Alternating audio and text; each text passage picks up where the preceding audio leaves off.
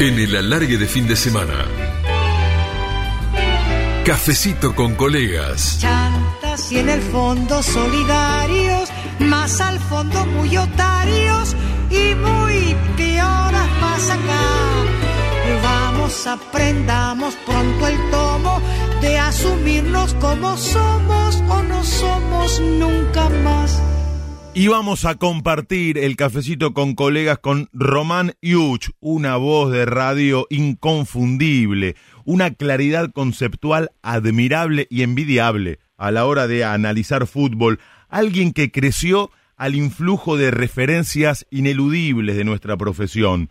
Víctor Hugo Morales, el turco Osvaldo Hueve, Alejandro Apo. Hoy vamos a charlar con un periodista de raza, de radio, tele, gráfica, que desde muy chiquito supo lo que quiso y vaya si lo consiguió. Periodista destacado si los hay.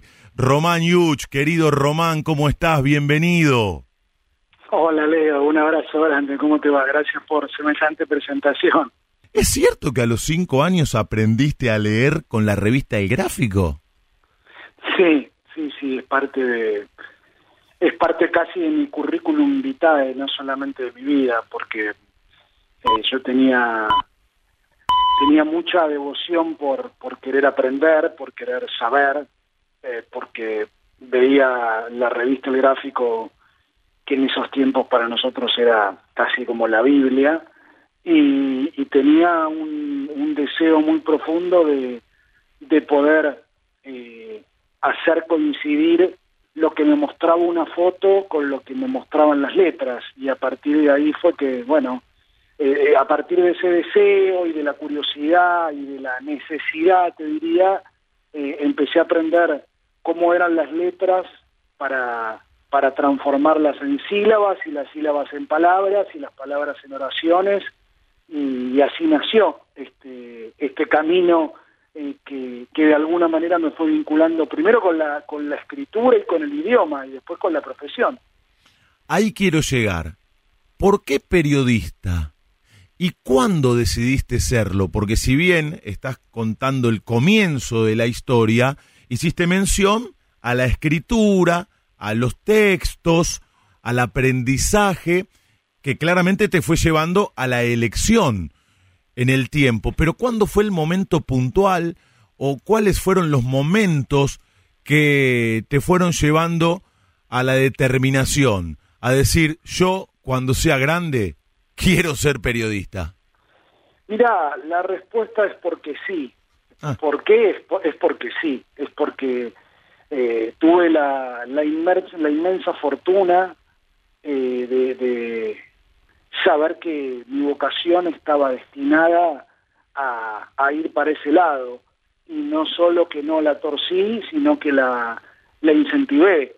Eh, tengo absolutamente todos los guiños eh, y vicios que cualquiera de los amigos que nos esté escuchando eh, puede imaginar como para haber llegado a, ese lugar que en realidad no es una estación terminal, ¿no? Yo creo que, nuestra carrera se va construyendo día a día y minuto a minuto. En el momento en el que uno crea que llegó a algún lado, eh, definitivamente se perdió. Estamos en camino permanente para intentar llegar a algún lado y, en realidad es como Galeano con las utopías. El día que creemos que llegamos a algún lado, eh, tenemos que pensar y sentir que, que nos la corrieron y ese es el objetivo, ¿no? Seguir caminando eh, y seguir este, investigando para, para agregar más cosas en nuestra mochila, pero mi, mi vida tiene que ver con, con una radio pegada al oído del mismo modo que, que una revista o un diario. Yo acompañaba a mi vieja a, las viejas verdulerías que tenían en el piso eh, un empapelado de, hojas de diario y me ponía esperando a mi mamá comprando la verdura eh, por momentos dado vuelta porque la hoja del diario en el piso estaba dada vueltas para poder ver la foto de, un gol o, un epígrafe. Y del mismo modo con, con una radio pegada a la oreja me quedaba dormido los sábados a la noche escuchando eh, a Cafarelli relatando boxeo, eh, o el domingo fútbol o básquet, y, era una tradición que me quedara dormido y por suerte la radio era muy buena porque al quedarme dormido con la con la radio debajo de la almohada muchas veces la radio caía al piso eh, y sin embargo por suerte al otro día la levantaba la, la reconstituía y, y, la radio volvía volvía a dar buenas señales como para volver a, a, formar parte de mi cotidianidad y, de cada uno de esos momentos. O sea que no, no soy el, el, ejemplo que algunas veces se da de el, periodista por, por el jugador de fútbol frustrado. Eh, siempre me encantó el fútbol desde ya, mm. eh, pero, pero soy periodista porque siempre quise serlo, porque siempre quise comunicar, porque siempre quise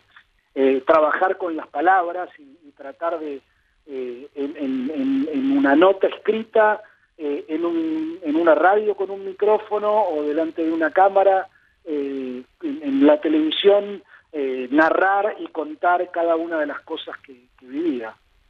Estamos compartiendo el cafecito con colegas en la trasnoche de Radio La Red con nuestro querido amigo Román Yuch. Recién lo mencionaste a Osvaldo Cafarelli y un ratito antes me había escrito Walter Nelson, su yerno, y te manda un gran abrazo y, agrega en ese mensaje que me dejó a través de WhatsApp, Román es un periodista serio y de grandes conocimientos. Mira el concepto que tiene de vos, Walterio.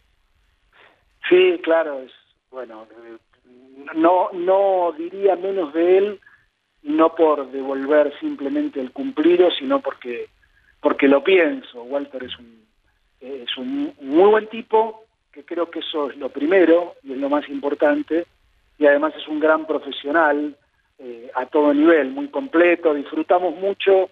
Hace algunos meses, el año pasado, eh, cuando juntos en, la transmisión que hicimos para, para TNT Sports, eh, hicimos una especie de trabajo de maestros de ceremonia cuando las tribunas cabeceras de la cancha independiente recibieron los nombres de Ricardo Chivo Pavoni y Miguel Pepe Santoro y ahí estuvimos juntos y para mí fue un placer, como cada vez que me lo cruzo y como cada vez que compartimos, aunque sea una charla apurada en un pasillo al paso, en una cancha, cada momento que comparto con Walter. Siempre digo que el alargue de fin de semana lo hacemos con nuestros amigos que nos escuchan, que interactúan, que todo el tiempo están atentos, como por ejemplo, qué locutor, qué periodista, Pablo Navarro, que también se suma a través de un mensaje a este cafecito con colegas que estamos compartiendo con Román Yuch, y me dice, mandale un abrazo muy grande a Román, fue uno de los que me alentó en mis principios en Continental para locutar en fútbol. Ah, mira el recuerdo que tiene Navarro. Sí, bueno, lo que pasa es que eh, tenemos la suerte de, ya haber eh, transitado un camino muy largo en, la profesión. Quienes hemos tenido el enorme privilegio y, la fortuna en algún punto de, haber empezado en esto siendo menores de edad, como es mi caso, eh, son, muchos años, son, son décadas de trabajo, que por suerte la huella se mantiene inalterable, eh, y de haber compartido con, con, muchísimos compañeros en distintos ámbitos. Y, y Pablito, bueno, a mí me sale decirle Pablito porque lo conozco también desde, que era Pablito, eh, y un tipo fenomenal, de, excelente humor siempre, muy positivo, eh, muy, muy, histriónico, un personaje muy pintoresco, eh, que en aquellos tiempos cuando nos conocimos formaba parte del servicio informativo y le apareció, como él mismo dice, la posibilidad de hacer ese trabajo te diría que eh, decisivo en una transmisión de fútbol, que es el de la locución comercial. Eh, yo siempre digo que una transmisión de fútbol es el caos eh, organizado más extraordinario del mundo, mm. porque quien lo escucha de afuera probablemente diga cómo, cómo hacen esto y cómo no terminan todos con la cabeza quemada, y sin embargo para nosotros, bueno, se, se vuelve algo absolutamente natural, pero eh, la, gran eh, el, gran truco, yo diría, o, o, el detalle fundamental de una transmisión de radio es la conjunción de voces, ¿no? La, mezcla de voces. Vos desde el lugar del relator lo sabes muy bien. y, y, en ese tándem decisivo, como decía, fundamental, imprescindible, diría yo, que forman el relator con el locutor comercial, está probablemente la piedra basal de una transmisión de fútbol en radio. Recién hablaste de transmisiones. Te lo adelanto como para no sorprenderte, pero te lo voy a pedir en un rato.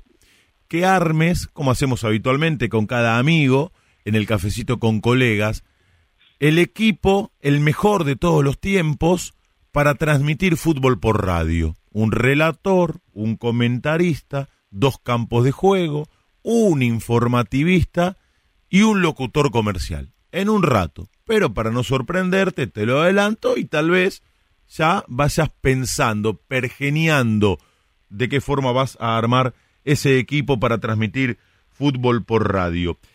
Recién me dijiste, y me dormía escuchando la radio, y me acuerdo que lo escuchaba a Osvaldo Cafarelli.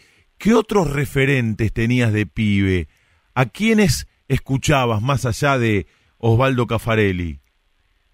Bueno, lo que pasa es que yo escuchaba la radio Leo desde, muy chiquito. ¿Dónde te criaste? ¿Vos dónde te criaste? ¿Barrio, lugar?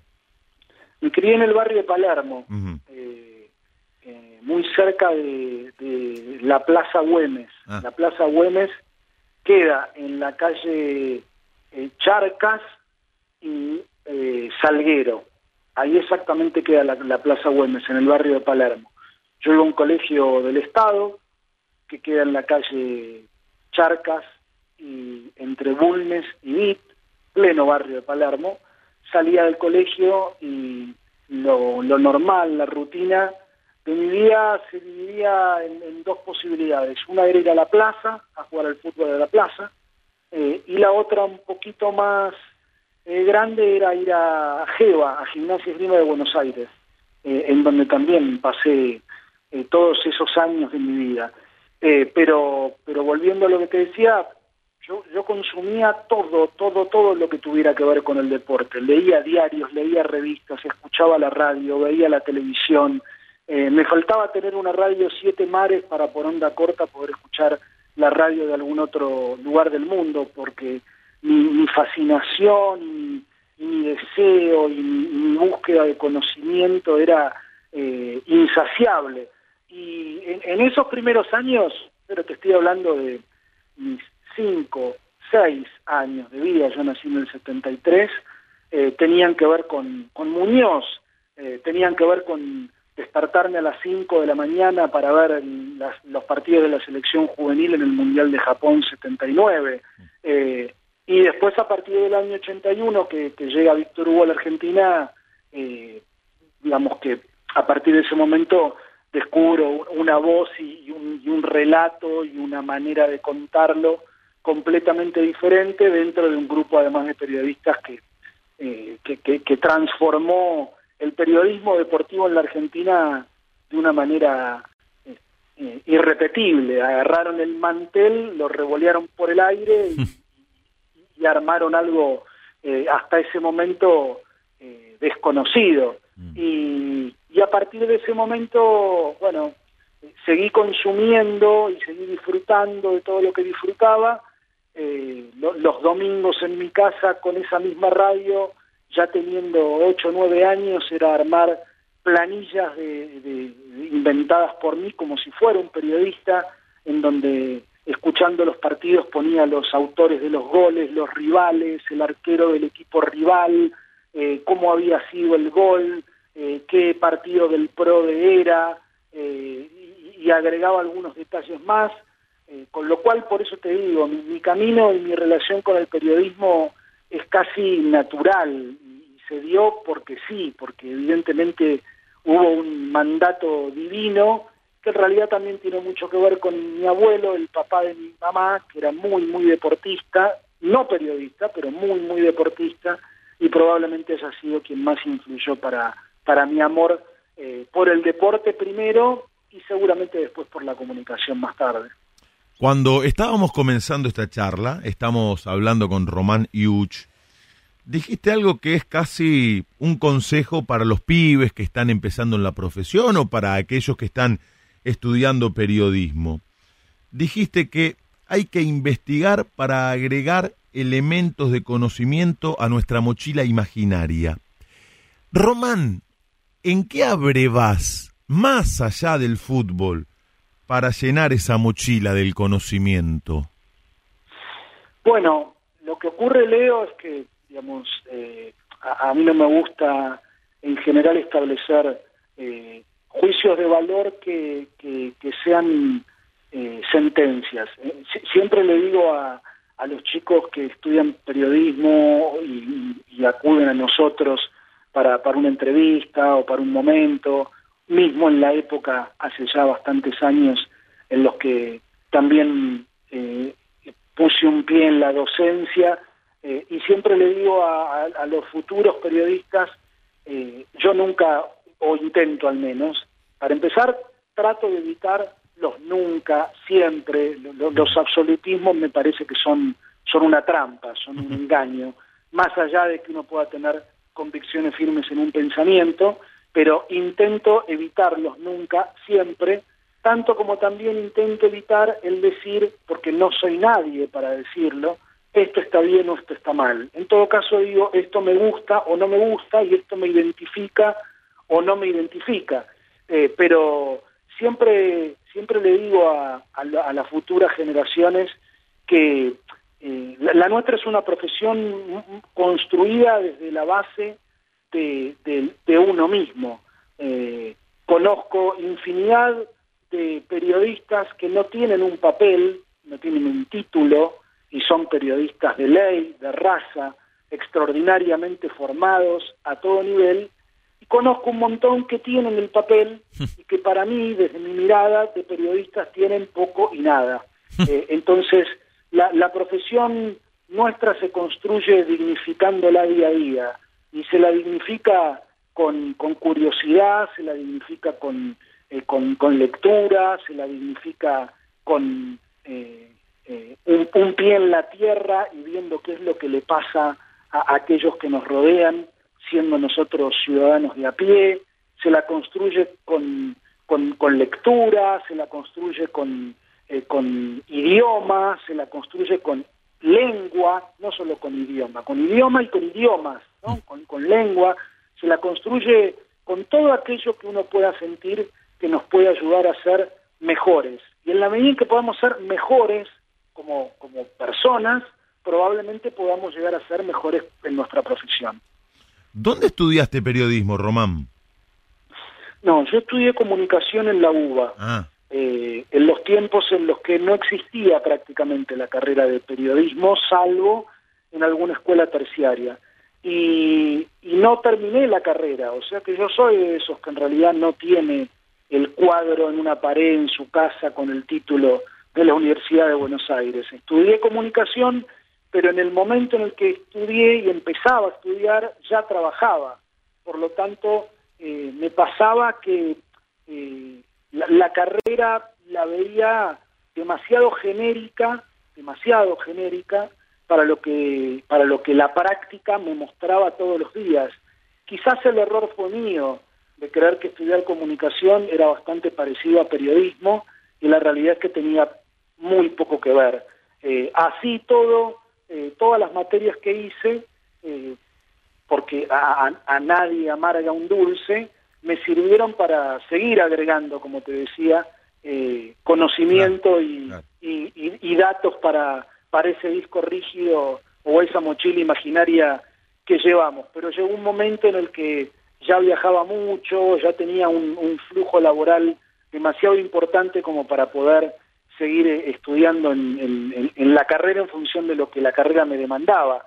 Pero, pero insisto, creo que todo eso fue muy importante porque lo que a mí me pasa hoy, y, sé que es algo que compartimos, es que yo veo y me parece una, una gran definición que, eh, otra vez, ¿no? No está ni bien ni está mal, son los tiempos que corren, hay mucho, hay, hay mucho de, show dentro del periodismo eh, y ese show muchas veces también se construye con esta idea de que el periodismo es un océano de conocimiento pero de un centímetro de profundidad. Entonces, todo se lo transita muy por arriba, muy satelital, muy periféricamente, pero a la hora de ahondar, eh, ahí aparecen todas las costuras.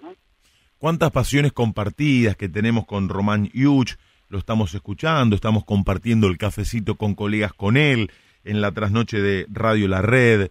En unos minutos vamos a hablar de fútbol, de futbolistas, de entrenadores, de equipos. Tengo entendido, volviendo a tus comienzos, en esta pasión que compartimos y es el periodismo, que empezaste muy de pibe a laburar. Sí, yo empecé eh, extraoficialmente, para decirlo de alguna manera. ¿Cómo es empecé, eso? Empecé a los 15 años, porque uh, eh, yo a los 13, cuando terminé el primer año del colegio secundario, eh, decidí que iba a darle el espacio de todas las tardes de mi vida, una vez que volvía del colegio, después de tomar una merienda rápida, a ir a Radio Continental como oyente a escuchar el programa Competencia, el programa que hacían Víctor Hugo Morales y, todo el equipo, ah. con la eh, con, el objetivo, con la ilusión, pero que, estaba sostenida en, la repetición y en la constancia de que en algún momento eh, pudiera empezar a trabajar dentro del equipo, aunque más no fuera al principio eh, siendo el pibe de los mandados y después trabajando en, la producción atendiendo un teléfono, hasta que en algún momento eh, eso después se cristalizara en algo más visible, como nosotros llamamos, que es salir al aire. Eh, y desde finales del año 87, que fue mi primer año del colegio secundario, salía de Carlos Pellegrini, que fue el colegio en donde hice la escuela secundaria a las 5 de la tarde, y el programa de la radio empezaba a las 7, volví a mi casa, al rato me tomaba el subte de hasta la estación Catedral, eh, y me, me, iba a la radio a escuchar el programa, y así estuve el eh, diciembre del 87, todo el año 88, todo el año 89 y la mitad del año 90, cuando termina el Mundial del 90, después de ya haber tenido cierta participación en el trabajo de producción, porque habían sido muchos los compañeros que se habían ido a cubrir el Mundial, eh, a partir de, de pequeños trabajitos empiezo a ir a la cancha como eh, compañero, como, como eh, segundo de los compañeros que hacían lo que en la radio llamamos las conexiones. Ahora eso no existe más, mm, porque los partidos no se juegan de manera simultánea, pero quienes tienen más de 35, 40 años sabrán de lo que estamos hablando. Hubo un tiempo en el que una transmisión de radio también se nutría de las conexiones, de los partidos que de manera simultánea se estaban jugando a la misma hora y esos partidos se cubrían con, compañeros que eran los que contaban los encuentros, daban la información de los goles y, todos los detalles. Yo empecé acompañando a ese periodista que daba toda esa información, lo cual implicaba eh, hacer alguna entrevista post partido para presentarla en el, en el cierre, en el resumen de la transmisión, ir a confirmar los equipos, estar pendiente de, de todo lo que hiciera falta y que no podía ser el periodista que estaba en la cabina precisamente porque no podía abandonarla la cabina. Eso pasó a la vuelta del Mundial 90, lo hice todo el año, o toda la, segunda mitad del año 90, todo el 91 y, y la mitad del año 92.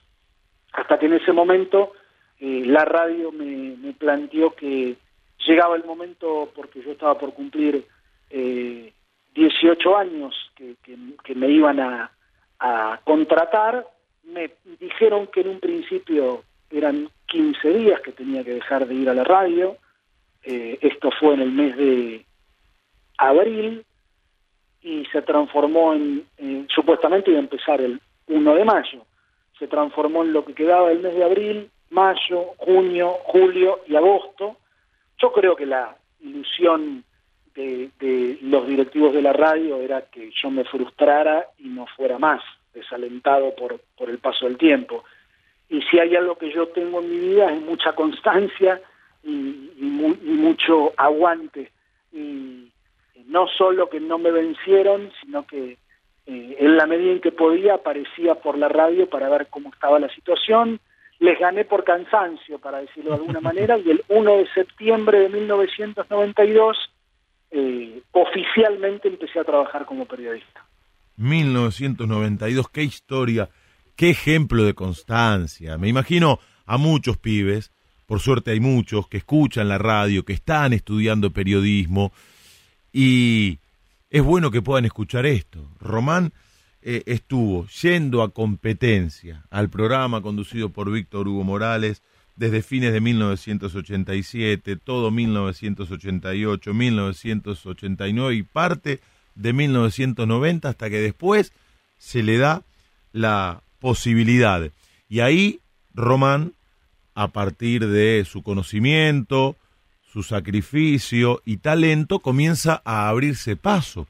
En el medio en general, en la radio en particular. Yo digo que son pocos los tipos que hacen programas de culto y que con el paso del tiempo la gente, el oyente, lo, lo sigue recordando. Vos hiciste Tirando Paredes en Continental, programa referencial de radio de hace unos cuantos años. ¿Cómo se llega a ese lugar? ¿Cómo se construye un programa que en ese caso terminó siendo de culto? Sí, es un programa muy querido para mí, es un programa que igual que vos eh, resulta eh, fantástico que, que de manera mucho más usual de lo que podría suponer para los años que hace que dejó de estar al aire. Eh, afortunadamente mucho oyente de radio eh, hoy lo siga y me lo siga recordando con, con, con, el mejor comentario que es yo escuchaba el programa y el augurio o la nostalgia desde el deseo de cuándo vuelve tirando paredes. Bueno, ojalá en algún momento no muy lejano podamos volver a hacerlo. Era un programa que a mí me dio muchísimo, muchísimo gusto hacer porque en algún punto también era una especie de síntesis de, de muchas cosas que a mí me gustan. El programa tenía, eh, tenía deporte, tenía actualidad, tenía música, tenía literatura, tenía arte, tenía poesía, eh, tenía información, tenía opinión, y todo eso se condensaba en, en, esas habitualmente entre dos y media y tres horas de la tarde del sábado. Yo creo que también hay, hay momentos, ¿no? La, la radio fundamentalmente tiene climas, tiene tiempos, tiene eh, distintas velocidades. Y, la tarde del sábado, por ejemplo, eh, es un espacio muy fecundo, muy fértil para hacer esa clase de programas. Fue un programa eh, hermoso, fue un programa muy disfrutable, por mí y por suerte por todos aquellos que formaron parte del mismo, a mí eh, desde el lugar ese del liderazgo en un programa que, vos también bien conocés, siempre me parece que es indispensable armar buenos grupos. En la medida en que uno arma buenos grupos, seguramente está más cerca de poder armar buenos programas. Y cada uno de aquellos que formaron parte del programa es gente muy querida, con la cual no solamente me une aquel recuerdo, sino que me une en el presente, un eh, constante interés por saber cómo andan sus vidas y, eso es lo más lindo que me dejó el programa, eh, además de ese recuerdo que te mencionaba del oyente. Hablaste de la pasión por comunicar, de tu amor por el fútbol, lo cual de alguna manera nos explica tu desembarco en el periodismo, tu vocación periodística. Pero, ¿cómo y cuándo nace el comentarista en vos, Román? Mira, yo creo que siempre estuvo. Lo que ocurre es que, bueno, también reconozco y es eh, casi natural, y yo lo agradezco que así haya sido además, ir atravesando distintas etapas dentro de, la profesión, ir, desarrollando distintos roles eh, y en todo caso, y al mismo tiempo también, ir probándonos para ir viendo si cada uno de los trajes que nos vamos poniendo nos sientan bien, nos quedan bien, eh, quienes nos observan entienden lo mismo y, somos capaces de llevarlos con naturalidad. Eh, en, mis primeros años, eh, mi, trabajo radial en una transmisión tenía que ver con lo que nosotros, vuelvo a la jerga, pero quienes escuchan el programa entienden de qué estamos hablando, era hacer el trabajo de vestuarios. Yo cubría entrenamientos y grababa notas y eh, las transmisiones eh, tenían de mi parte el, aporte de, vestuarios. Pero era otro tiempo, como te decía, Leo. Era un tiempo eh, fascinante para quienes, como nosotros, tuvimos y, tenemos ese amor artesanal por la radio.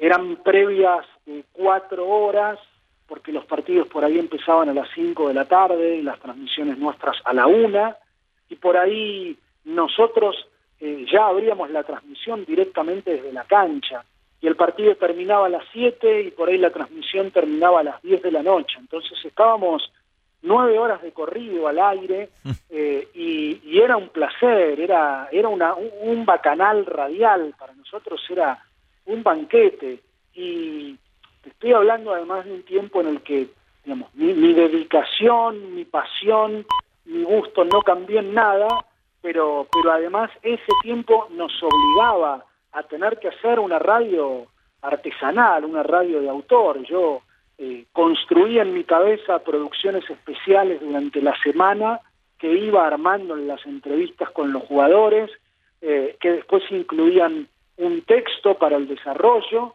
y el sábado a la tardecita, antes de salir con amigos, si es que lo hacía, tratando de en general además no acostarme tan tarde, porque el domingo me gustaba estar muy, muy lúcido, con los viejos doble casetera, de un lado ponía el cassette en donde tenía las notas y del otro ponía un cassette virgen, y uno con red y play de un lado y play del otro, iba empalmando las frases que se iban a transformar en una producción especial, y todo eso, como te digo, tenía un texto, y uno le pasaba al operador los pies de entrada y de salida para, para que él también supiera en qué momento tenía que poner una música.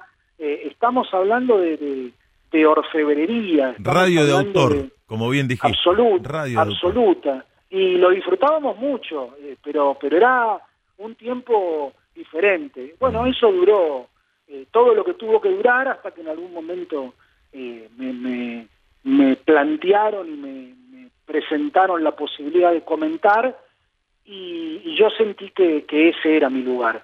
Eh, siempre creí que en este trabajo uno tiene que tener, en la medida de las posibilidades, claro qué es lo que no debe hacer. Lo que tiene que hacer puede ir apareciendo en el tiempo, pero tiene que tener claro, o intentarlo al menos, qué es lo que no debe hacer. Y yo por mi voz siempre supe que no iba a relatar fútbol, no iba a ser relator. Eh, entonces, entendí que el análisis eh, era algo que me sentaba bien y disfruto mucho de comentar, disfruto mucho de, contar, eh, pero a la hora de hablar de fútbol disfruto mucho de eh, contar desde el análisis mm. cómo es que se ve un partido. Mm. Pusiste particular énfasis en el tiempo de los comienzos, de cuando comenzaste a abrirte paso en el medio. Dijiste, era un tiempo diferente, era un tiempo fascinante. ¿Cómo lo denominás a este tiempo del periodismo deportivo? Distinto, distinto. Mejor, peor. Eh, yo soy de la vieja escuela, pero pero reconozco y creo que corresponde además, mm. no solo eh, no, solo entiendo que es algo eh, que, que, nos atraviesa, sino que además nosotros también tenemos que, subirnos a ese tren.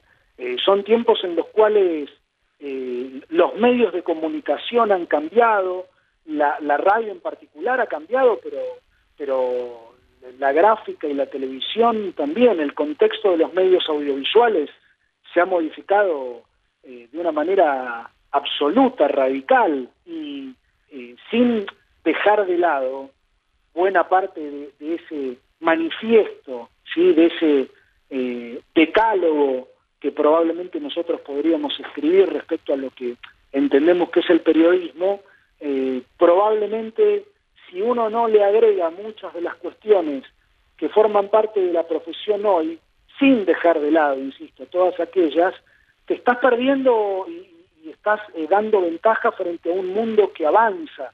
Y creo que es fundamental entenderlo.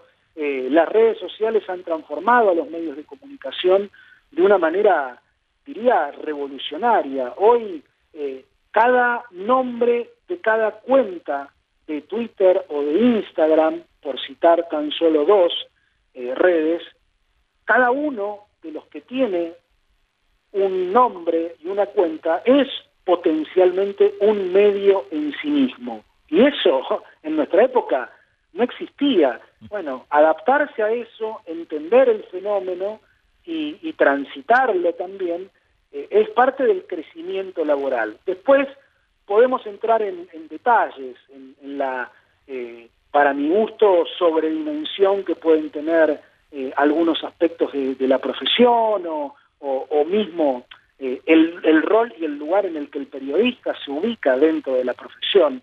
Yo siempre digo que no, no sé cuándo, ni cómo, ni dónde, ni por qué, pero sí estoy seguro que hubo un momento a partir del cual el periodista se creyó más importante que la noticia y a partir de ese momento todo cambió. Le mandamos un gran abrazo a nuestro querido colega y amigo Nicolás Clementoni, distinguidísimo colega, que escribe en su cuenta de Twitter Román y el Chavo, por Diego Fuchs, por supuesto que ya ha pasado por este cafecito con colegas, reyes de las formaciones de los equipos, con lugar de nacimiento de cada futbolista y las crónicas de los ingresos de los equipos al campo de juego. Eso ya no existe, agrega Clementoni. Es cierto, ¿eh? Bueno, tiene que ver con la forma de hacer radio, lo que decías recién, Román. Absolutamente. Eh, yo creo que disfrutar y, recordar eh, esos viejos tiempos eh, son tatuajes en el alma, en la garganta y en el oído nuestro y de cada uno de los oyentes.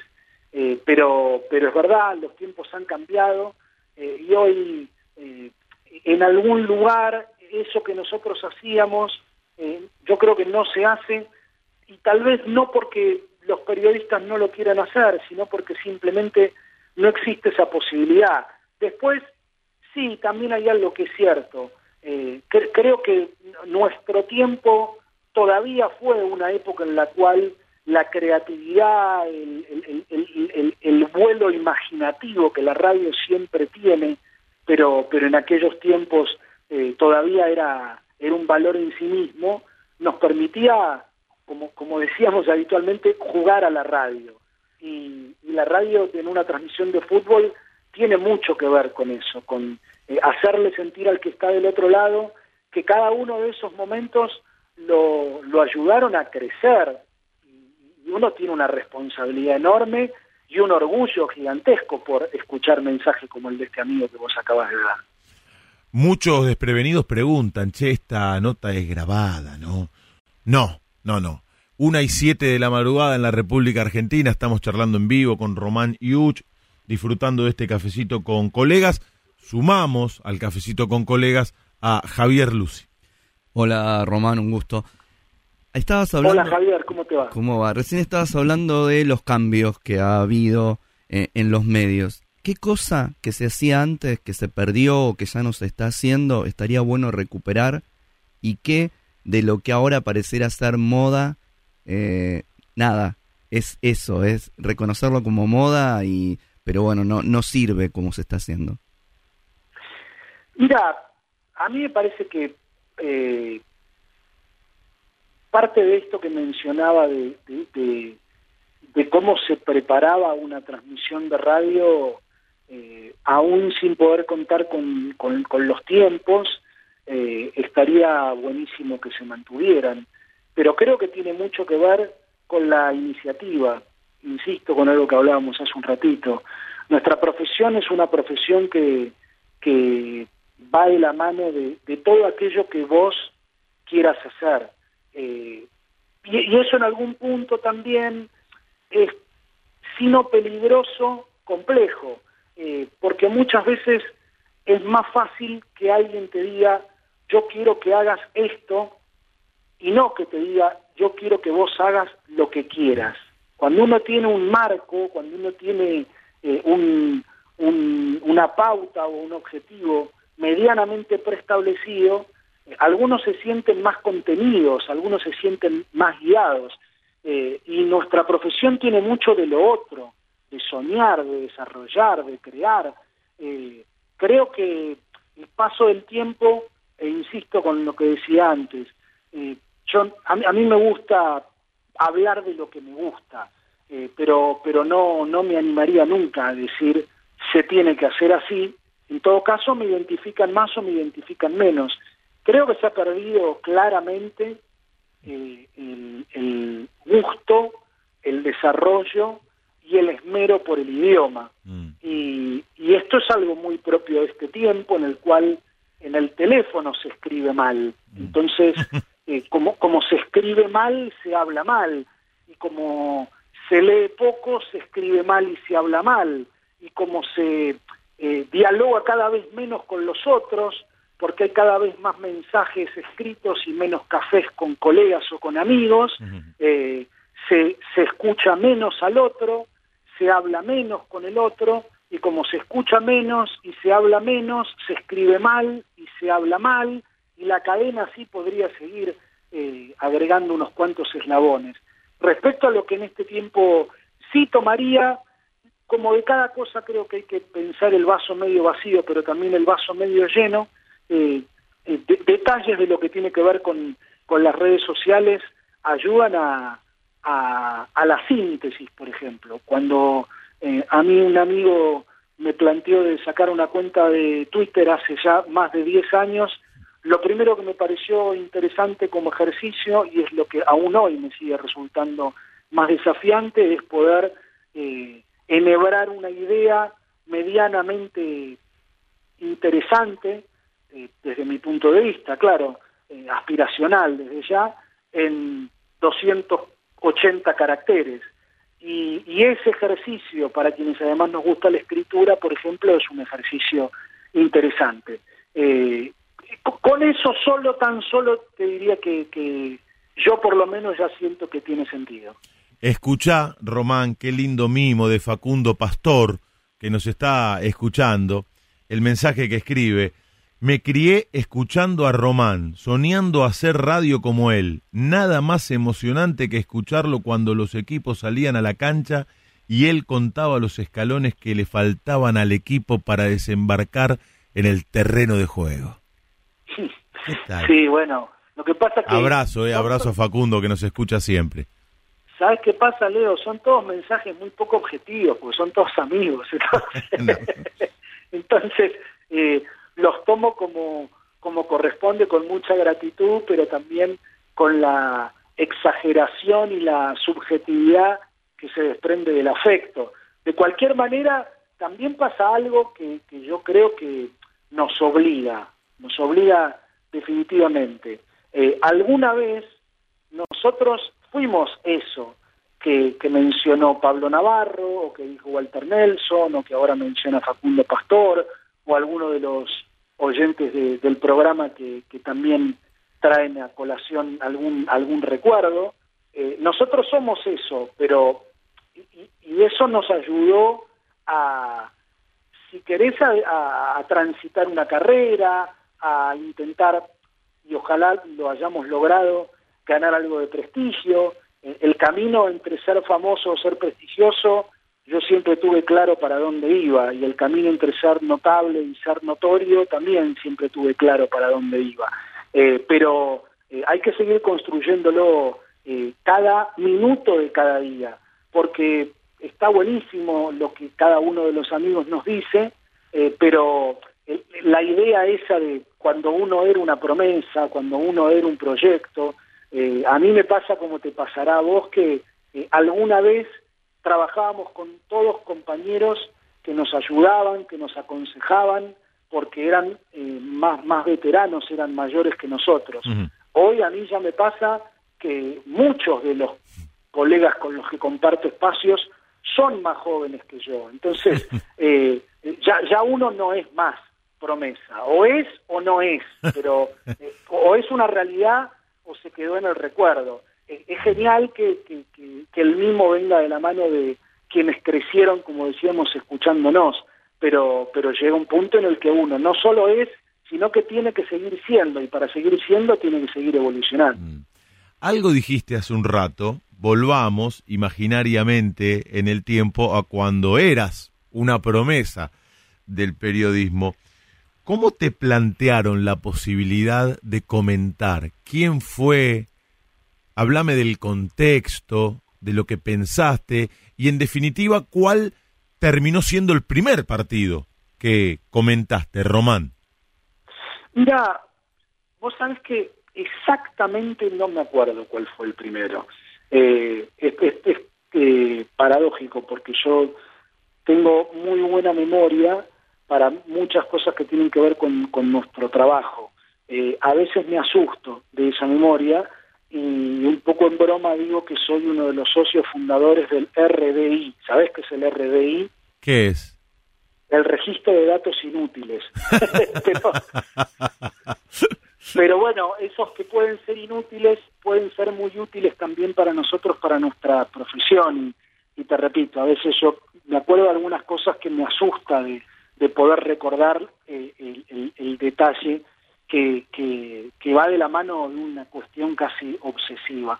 Eh, pero, pero volviendo a tu pregunta, eh, yo creo que fue en el año 2001 o, o, 2002 como mucho, y tuvo que ver, como te decía, con, con el crecimiento en la profesión y que quienes estaban alrededor mío, eh, en aquel momento dentro del equipo de deportes, eh, Víctor Hugo, Morales, Apo, el propio Turco Hueve eh, y, algún otro, habrán visto que, que, ya era el momento como para que pudieran sentir que, que, que estaba apto. Después, bueno, uno va encontrando la dinámica propia del trabajo, los secretos, sus zonas de confort, sus desafíos con, con el paso del tiempo. Mejora con el uso, dicen siempre todo, ¿no? Bueno, yo creo que, eh, o, es lo que auguro, que con el uso también haya mejorado. Después de casi dos décadas, décadas haciéndolo, eh, aspiro a, sentir que no solo mejoró, sino que ya tiene que ver también con un, con un uso y costumbre, que, que finalmente es lo que uno busca. ¿Qué se disfruta más, comentar un partido por la tele o por la radio? En tu caso?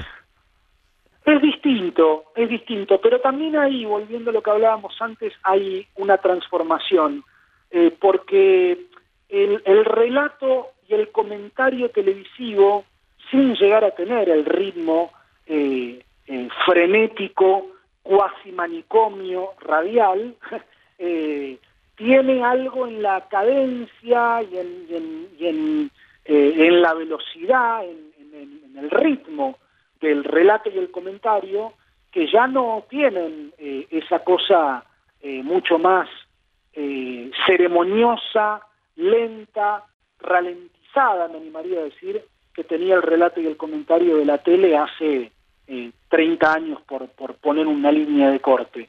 Y está buenísimo porque nos permite a vos como relator y a mí como comentarista armar una transmisión que tiene eh, otros matices. Desde ya, eh, que hay que siempre tener claro, y es una bendición, eh, que la imagen sostiene todo. Eso es genial. Uno puede estar dos minutos sin hablar y la imagen siempre va a sostener todo. Pero bueno, uno tiene ese micrófono en la mano y, tiene que abrirlo para intentar decir algo interesante. De lo contrario, lo tiene que tener en la mano con la llave en off y no en on pero, pero también resulta un desafío comentar un partido en televisión. ¿Cómo es ser, lo fuiste durante mucho tiempo, el comentarista de Víctor Hugo Morales? Para mí el mejor relator de habla hispana de todos los tiempos. Qué medalla que tenés, por Dios, entre tantas. Sí, fue un placer, la verdad es que fue, un orgullo personal y profesional eh, y un disfrute. Esto que vos acabas de mencionar eh, es algo que, que siempre disfruté, que siempre tuve claro, eh, pero que uno tiene que tratar de manejar también, porque tiene que haber un grado de conciencia finito que llegue a un punto y a partir de ahí naturalizarlo el, primer ejemplo que me viene a la mente, aunque pueda parecer extraño, eh, es el de cuando, por ejemplo, Elizondo alguna vez contó y, se le preguntaba tantas veces cómo había hecho él para expulsar a Zidane en la final del Mundial del 2006, final que tuve el placer de comentar en Radio Continental con el relato de Víctor Hugo, eh, y Elizondo siempre decía, lo recuerdo porque es el primer ejemplo que me viene a partir de lo que estoy diciendo, pero es muy gráfico, y él contestaba, es que yo no, tenía que no pensar, eh, o, no tenía que pensar, para, para decirlo como corresponde, que era Zidane. Yo tenía que pensar que era el 10 de los blancos. ¿Se acuerdan que Francia jugó de blanco e Italia de azul? Eh, y él decía, yo tenía que pensar que era el 10 de los blancos y que había cometido un acto de, indisciplina flagrante y que no correspondía otro fallo que no fuera la tarjeta roja. Bueno, eh, siento que, puede existir algún punto de contacto entre esa idea y esta que estamos mencionando ahora. Eh, todo lo dicho y todo lo expresado hace dos minutos está, existe y es real. Pero después eh, es comentar un partido al lado de un relator entre dos equipos en una transmisión radial intentando cada cosa que uno dice ser claro, concreto, sintético, expresivo, con buena dicción, con buen tono y al mismo tiempo estando a la altura de quien está al lado tuyo. Mm. Estamos charlando con Román Yuch en este cafecito con colegas de Radio La Red, de cada trasnoche de sábado y madrugada de domingo. Laburaste mucho tiempo con el truco Hueve, de hecho, seguís en, el grupo Maradó, comentaste ayer el partido entre estudiantes de Río Cuarto y Sarmiento de Junín por el ascenso a la primera división, conducís todos los días de 17 a, a 18, pelota de trapo, ¿Qué se siente de alguna manera continuar con el legado que dejó el turco, haber sido su compañero, su comentarista durante tanto tiempo y en distintos lugares? Hablo de Continental, hablo de Grupo Maradó. A mí me ha tocado la inmensa fortuna, Leo, de haber trabajado eh, en distintos ámbitos con con colegas que, que van a atravesar la historia. Eh, tuve la fortuna de, trabajar con, con, Víctor Hugo, tuve el placer inmenso, inmenso, eh, porque además me, me, me, cuidó, me, me, protegió profesional y espiritualmente, humanamente, en distintos momentos de mi vida con el eh, inmenso Fernando Bravo, y tuve la posibilidad también, como vos decís, de, de trabajar con, con el eh, entrañable Turco Hueve. Su, su partida fue un dolor inmenso y lo sigue siendo, eh, porque cada día que iniciamos el programa en Grupo Maradó con, con el grupo de fantásticos periodistas que forman parte del programa de Pelota de Trapo, que, que tan bien fue forjando el querido Osvaldo, eh, lo primero que a mí me pasa al tener que ocupar el lugar que ocupo dentro del programa es que me aparezca su ausencia, es que me aparezca su pérdida y su vacío. Y eh, en ese 2020 que se fue eh, y que por suerte ya no va a volver, eh, la pérdida más importante que yo tuve a nivel afectivo fue la de Osvaldo. Y aún hoy me, me, pasa y te confieso que en muchos momentos no, no, no, logro, no logro terminar de descifrarlo, no logro terminar de entenderlo. Me parece, me parece que es una mentira pero eh, disfruté de, del que para mí es el, mejor relator de, muchos de los últimos años, el mejor de todos. Eh, lo que pasa es que Osvaldo eh, decidió y eso habla de su identidad y eso habla de su, de su respeto y su fidelidad por su sentimiento, además de por su pago, eh, vivir en el lugar en donde nació y se crió, que es Río Cuarto. Eh, porque si Osvaldo hubiera decidido venir a vivir a Buenos Aires, hubiera sido el mejor durante muchísimos más años de los que lo fue. Eh, lo que pasa es que no hubiera sido el turco Hueve. Él es el turco Hueve, por, por, entre otras cosas, por vivir y, y morir en Río Cuarto eh, y por todos los fines de semana poner eh, su humanidad en un asiento en un micro y viajar eh, decenas de miles de kilómetros durante décadas enteras.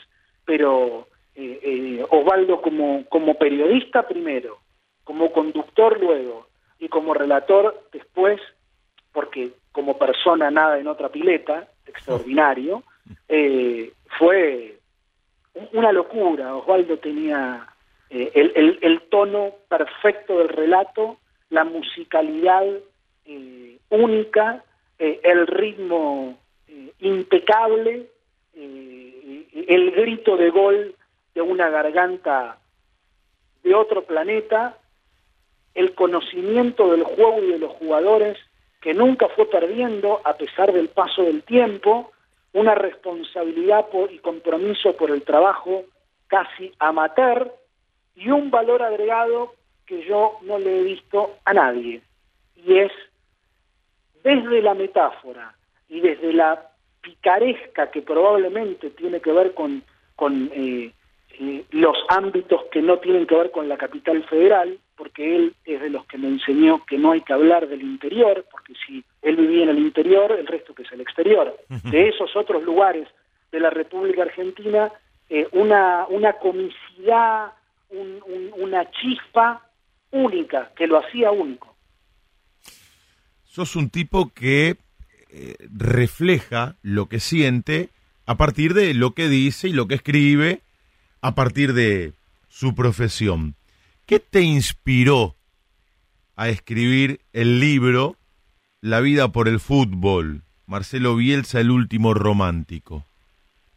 Mira, me inspiró, creo que lo que me inspiró, eh, a, mí me parece que eh, cuando uno se siente a escribir una biografía sobre todo, eh, lo primero que te aparece es un deseo muy ferviente que en general va de la mano de la curiosidad, pero además en, mi caso a mí lo que me inspiró fue, por un lado, la identificación y por el otro lado, la aspiración.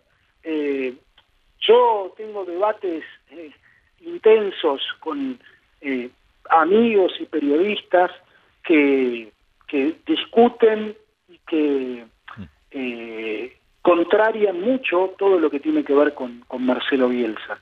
Y habitualmente yo siento que tengo una buena esgrima para poder defender lo que defiendo y que no tiene que ver solamente con el libro, sino con que como a los que les va bien, dicho entre comillas, esto último que mencioné, mm. por los resultados, en general se defienden con los resultados.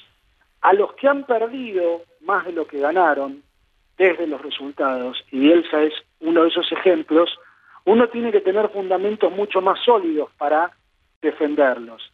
Eh, y no es fácil eh, hablar con alguien que defiende los postulados de Bielsa porque quienes sostenemos todo lo que Bielsa es como entrenador y como persona, no lo hacemos del resultado. Quienes quieren hablar de Bielsa y lo único que te van a decir, o lo más fuerte que te van a decir, es el fracaso más grande de la historia de los mundiales del 2002, ¿Sabes cuál es la respuesta? ¿Cuál? Tienen razón. tienen razón. Entonces, como tienen razón en eso, listo, saquémoslo del tema y hablemos de todo lo que quieras. Pero también, a quien le digo, tenés razón, le digo, contame si yo te evaluara a vos por algo en lo que te equivocaste y no te salió bien hace 18 años en los 65 que tenés de vida como es el caso de Bielsa, o en los 40, 45 o 50 que tengas de vida. Mm. ¿Sería justo que yo recorte el pensamiento y el juicio de valor que puedo tener respecto a vos y a tu profesión por algo en donde te fue mal en un momento de tu vida y hace 18 años, bueno, creo que a partir de ahí es que se puede entender un poco de, mi pensamiento.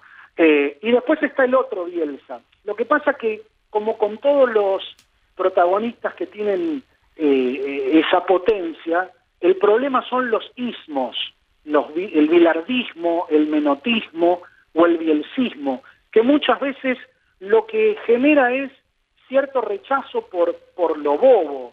El, el, el, bielcismo que festeja que Bielsa va al supermercado a comprar fruto verdura es eh, insustancial, que sí, Bielsa es un ser humano, se tiene que, alimentar, eso no es una noticia. La noticia es cómo juegan sus equipos, la noticia es cómo le mejora el rendimiento a sus jugadores, la noticia es cómo eh, es un abanderado del fair play y es capaz de devolverle un gol a un equipo rival, la noticia es cómo es una persona que tiene una línea de conducta de la cual no se ha apartado jamás en 40 años de, desarrollo de una vida eh, más o menos adulta. La noticia es que es un tipo que si dice blanco es blanco. La noticia es que es un tipo que eh, resulta intolerable para muchos que creen que vende humo porque nunca podrían ser a lo largo de 40 años de vida lo que Bielsa ha sido. Eh, y, eso para muchos es muy difícil de aceptar y de digerir. Eh, por eso te decía, Bielsa en algún punto es un aspiracional, es un modo al que nos gustaría llegar a nosotros y en mi caso particularmente sé que nunca voy a poder llegar. Eh, alguna vez, charlando con Jorge Valdano, eh, Valdano dijo, Bielsa es un tipo que le hace muy bien al fútbol argentino. Perdón, se corrigió Valdano, al que tanto le gusta también poner cada palabra en su lugar y vaya si genera armonía con ellas. Perdón, dijo Valdano. Bielsa es un tipo que le hace bien a la Argentina, no al fútbol argentino. Eh, y lamentablemente, y en algún punto, y esto lo digo con mucho dolor, Leo, yo creo que la Argentina, eh, por, un fenómeno extraño, que seguramente es terreno de análisis más de sociólogos y de, y de estudiosos, a personas como Bielsa, como a tantos otros, casi que los expulsa, no les da el lugar como para poder desarrollar sus virtudes aquí. Bueno, lo disfrutamos en otros lugares y probablemente otros lo disfrutan más que nosotros. ¿Sabés quién está escuchando, Román? ¿Quién? Jesús Emiliano. Eh, bueno, pero este, estamos hablando de, de todos amigos con los que compartiríamos una mesa larga de café entonces empezaríamos por café o terminaríamos por café, porque yo hubiéramos empezado por la picada, el asado, el postre, y ahora estaríamos por el café. Y escucha, escucha lo que escribe en Twitter. Qué lujo de tipo, periodista y compañero, Román. Lo disfruté mucho como oyente cuando todavía vivía en mi pueblo y luego me sentí muy cobijado por su presencia y apoyo. Lo quiero mucho, un placer la charla y el clima que están armando. Le mandamos un abrazo, Jesús Emiliano, que pasó por este cafecito con colegas y que nos distingue ahora desde su lugar de oyente. Un pingazo, Jesús, un tipo noble, eh, e-, enamorado de la profesión, eh, vital, soñador, eh, utópico en algunas cosas, de esas que, está muy bien que se tengan, y sobre todas las cosas además un, enamorado de esto que también nos motiva a nosotros. Siempre me resultó eh, increíblemente eh, cálido, de mínima. Eh, es la primera palabra que se me ocurre y es muy escueta. Jesús como, como tipo y Jesús como, como profesional. Recién hacías hincapié en Bielsa y lo reflejabas aquello que pensás más allá de lo futbolístico, un tipo que cultiva el señorío de la dignidad. A propósito de técnicos, quiero que escuchemos algo, una charla que mantuviste, que fue una gran polémica por todo lo que se habló después, con otro entrenador, también de la selección argentina, porque te quiero preguntar luego un par de cosas. Vamos a escuchar aquella charla con el Coco Basile. El Coco Basile y Roman Yuch que está compartiendo el cafecito con colegas con nosotros. Esa, vos querías que, por ejemplo, ganara Chile, porque vos sos, te gusta Bielsa. bueno, yo no te he confundido. Vos me estás provocando y yo te digo, yo te conozco, yo conozco a todos. Vos sos contra mío, desde Víctor Hugo, me, sos contra mío. Y yo era un pendejo que venías a hablar, pendejo en el sentido de joven, ¿eh? no pendejo mal, desprecie mal pendejo de cuando era jovencito que venía y te hice una nota solo como dos horas un día en el medio de seis y después te diste vuelta. Entonces, yo conozco todo. Me doy, me doy vuelta te diste vuelta. Bueno, para mí te diste vuelta. Entonces, como vos estás en contra mío, puedes decir lo que quieras. Yo siempre me dijo con respeto, en todo caso le pregunto a usted. Y yo también con respeto, vos te gusta de frente, te lo digo. ¿Qué querés? que te lo mande a decir. No, pero recién le vos sos contra mí. Si usted vos sos qué es lo que no le gustó, lo tenemos no que me, No sé, me lo guardo para mí lo que no me gustó. Por eso, entonces... Qué momento, Román ese. Mira, lo escucho y me incomodo yo. Sí, eh, eh, la, la eh, comedia es tragedia más tiempo, ¿no? y, y en algún punto prefiero pensarlo así se, transformó en, un momento eh, que por, por las razones lógicas eh, quedó, quedó con, con una marca dentro de mi, de mi profesión y de mi desarrollo en la profesión, eh, me, generó un tiempo después perder un trabajo, pero si, si vos lo escuchás y quienes vieron la situación fue absolutamente sorpresivo todo, eh, completamente fuera de contexto, eh, destemplado, eh, muy propio de, las reacciones que, tiene Basile, pero lo tomo como, como lo que pasó en ese momento. Cuando decís, cuando decís que te costó un trabajo, ¿fue porque te tuviste que, te tuviste que ir de TIC? Sí, no, no, en realidad no me tuve que ir, me, me, sacaron. fueron. Eh, exacto. Ah, eh, porque, porque la situación me ubicó en un lugar en donde yo no me había puesto, pero, pero me puso el técnico de la selección y, bueno, eh, resultaba incómodo yo en ese lugar. Pero, insisto, afortunadamente, y lo digo de verdad, la carrera de Basile como técnico siguió y la mía como periodista también.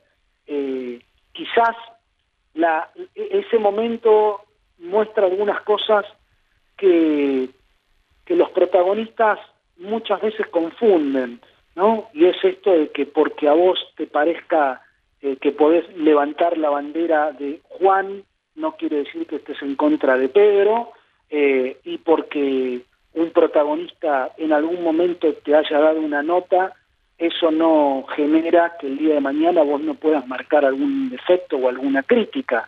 Eh, tampoco me voy a volver un hipócrita y negar algo que es verdad.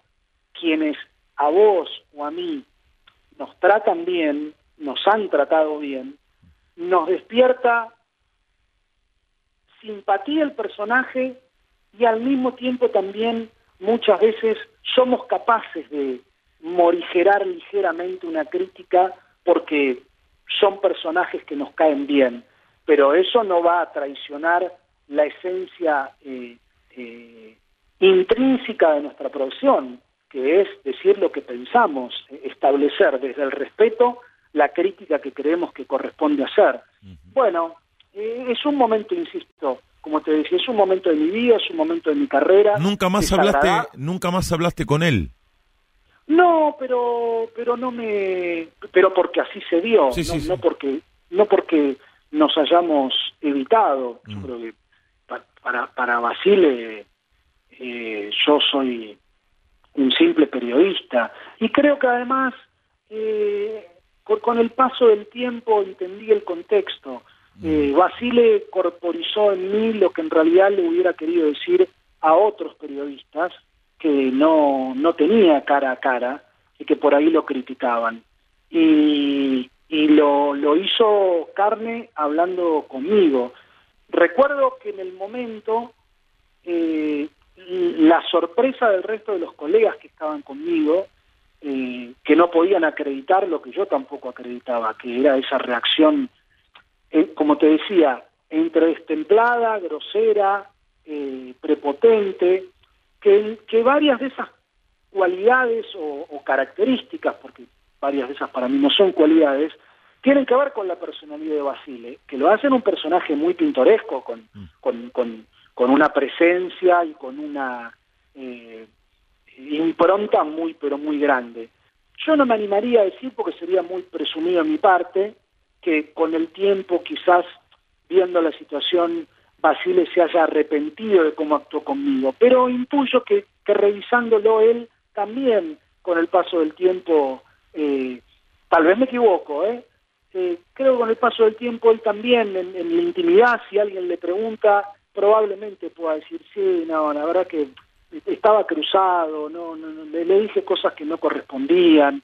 Eh, y me acuerdo que cuando la situación terminó, eh, lo primero que yo pensé, y por suerte lo pensé mientras todo esto que vos pusiste al aire ocurría, tuve la lucidez de poder pensar en el momento, claro. y eso fue lo que me hizo sentir muy bien, porque en, en general cuando estas cosas pasan, a uno se le ocurre qué tenía que haber hecho después, y no en el momento, eh, y en todo momento, mientras esto pasaba, yo por suerte tenía la lucidez de decir, no tengo que reaccionar, tengo que mantenerme en el mismo eje en el que estoy, porque de lo contrario, eh, iba a ser muy fácil encontrar eh, la excusa por la cual él tuviera eh, el destrato que había tenido conmigo.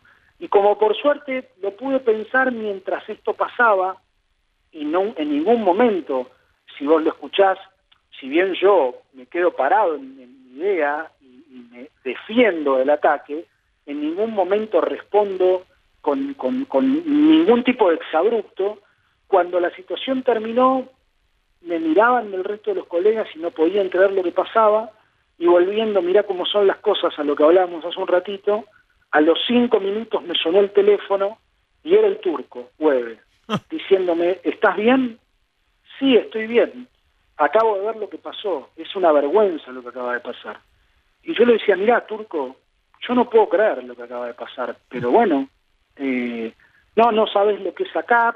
Y ahí descubrí también, Leo, algo que, nosotros conocemos, ¿no? Y es la potencia de la noticia que en general nosotros contamos y que en este caso a mí me tenía como protagonista. Al otro día eh, tenía decenas de mensajes en mi teléfono, llamados de distintos medios de comunicación de todo el país, eh, porque era la noticia. Y no hablé con nadie, con nadie, salvo eh, en, en, Basta de Todo, también entre los que te nombré, tuve el enorme placer de, de trabajar con Matías Martín, de darme el gustazo de, de trabajar un par de años en uno de los programas más escuchados del siglo XXI en radio, Tal que cual. fue Basta de Todo, eh, y hablé en Basta de Todo con Matías en competencia y cuando volví en el programa que hacía en Teis Sports, sentí que eran los lugares en los que me tenía que expresar, porque también rápidamente decodifiqué que, con todo respeto por todos aquellos que me llamaban, me llamaban porque era la noticia. Claro. Al día siguiente ya no les importaba más claro. que hablara yo, les claro. importaba ese día entonces dije, no, no voy a correr el riesgo de eh, algo muy habitual en los medios, que es la probabilidad. Si vos decís 5 millones de palabras, hay mayor probabilidad de que digas alguna pavada que si decís 500 mil palabras. Dije, bueno, ni 5 millones ni 500 mil. Yo voy a decir 5 mil y las voy a decir en los lugares en donde trabajo, claro. que son los lugares en los que me siento contenido. Claro, claro y no te expones de la manera que eh, lo hubieras hecho eh, hablando y explicando con tantas palabras que te podrían haber metido en un lío. Es una, una gran lectura y una sabia decisión. Estamos charlando con Román Yuch. Eh, como comentarista, Román, ¿qué equipos son los que más disfrutaste al analizarlos, al comentarlos? Mira, sí, claro. Eh, en general... Si tuviera que hacer un top 5, qué sé yo. Sí, en general el desafío eh, con el que se encuentra un comentarista, eh, por lo menos en mi caso siento, tiene que ver con equipos que tienen un eh, altísimo desarrollo del aspecto táctico o que tienen un enorme vuelo en la fantasía futbolística. Eh, porque el gran desafío pasa por intentar dar toda esa explicación alrededor o de su vuelo creativo o de su entendimiento del juego. Eh, y, en ese aspecto eh, creo que también es muy importante eh, encontrar el, espacio justo como para poder desarrollarlo. Por eso es que el partido, el partido propiamente dicho, es del relator y el momento más desafiante y, más placentero para el comentarista es el entretiempo y el cierre del juego, donde tiene la posibilidad de explayarse. Eh, te diría que eh, eh, en, esos ámbitos que por ahí tienen puntos de contacto, pero, pero tal vez invitan a, a, este desafío del que te hablaba, disfruté mucho comentando todo lo que tuvo que ver con los ciclos de, del Boca de Bianchi, ah. disfruté mucho comentando al River de Ramón Díaz, eh, aunque en aquel tiempo yo hacía mucho más vestuario que comentario. Al Boca de Bianchi el eh, primero, decís. Sí, yo comenté un pedazo del primer Boca de Bianchi eh, y un poco del segundo, porque yo fui o, empecé a comentar con el con el inicio de los 2000 y después en, en todos estos últimos años eh, a mí me gusta comentar partidos, Leo, me gusta comentar fútbol. Eh, y, a veces eh, el dato fundamental para un comentarista es explicar un partido en donde pasa poco. Del mismo modo que el gran desafío para un relator es hacer atractivo un partido malo. cuando, los, cuando los partidos son buenos, uno lo que tiene que hacer desde el relato, desde el comentario, es mantener el auto en el medio de la carretera. Si lo chocas, sos un imprudente, sos un torpe, mm. eh, sos un, eh, un, un, apurado, un atrevido, y podríamos seguir agregando calificativos. El punto es cuando, cuando el auto está perdiendo aceite, cuando se te traba la caja de cambios, eh, cuando está mal balanceado, cuando se te pinchó una rueda y no, no hay una gomería eh, a, pocos kilómetros, ahí es donde se ve la destreza del piloto. Bueno, este, creo que comentar un partido bueno o relatar un partido bueno, en, en esos casos el desafío es estar a la altura de todo lo que está pasando, pero en la exageración, porque naturalmente vos sos exagerado, porque sos relator, es casi una eh, redundancia, decir relator exagerado. eh, Ahí es donde el comentarista lo que tiene que hacer es entender con su oído eh, la pausa frente a la locura del relator. Pero comentar un partido agradable es fácil. El problema es comentar un partido en el que no se dan tres pases seguidos. ¿Cuántos amigos que nos escuchan? Qué gratificante que es y cómo están disfrutando de Román Yuch, de sus vivencias, de su historia, de todo aquello que nos está contando, abriendo su corazón en este cafecito con colegas. Se suma Adolfo Res, muy emocionado con el recuerdo que le deparaste al turco Hueve. Dice, qué cuervo que era el turco, qué lindo recuerdo el de Román. Le mandamos un gran abrazo a Adolfo, uno de los grandes impulsores de la vuelta de San Lorenzo a Boedo. Si quieren saber cómo relataba el turco Hueve, eh, busquen en YouTube el final del relato del turco de San Lorenzo, campeón de América de 2014. Vos sabés que lo, escuchamos en este programa, Román. Y si, se les, y si no se les pone la piel de gallina y no se le humedecen los ojos, vayan a ver al médico porque algo les está pasando. Vos sabés que lo escuchamos ese relato en este cafecito con colegas con el turco Hueve. Una noche mágica de radio fue aquella. Estuvimos con el turco hablando hasta las dos y pico de la mañana y en medio... sí, tal cual, tal cual. Y en medio de la charla, Román, escuchamos ese relato. El gol de Ortigosa y los minutos finales del partido. Qué locura. Radio. Radio en estado puro. Eh, tantos amigos, che, que nos están escuchando, que escriben eh, a través de las redes sociales. Llegó el momento. Román querido, vas a tener que armar el mejor equipo de todos los tiempos para transmitir fútbol por radio. Es decir, relator, comentarista, dos campos de juego, un locutor comercial y un informativista.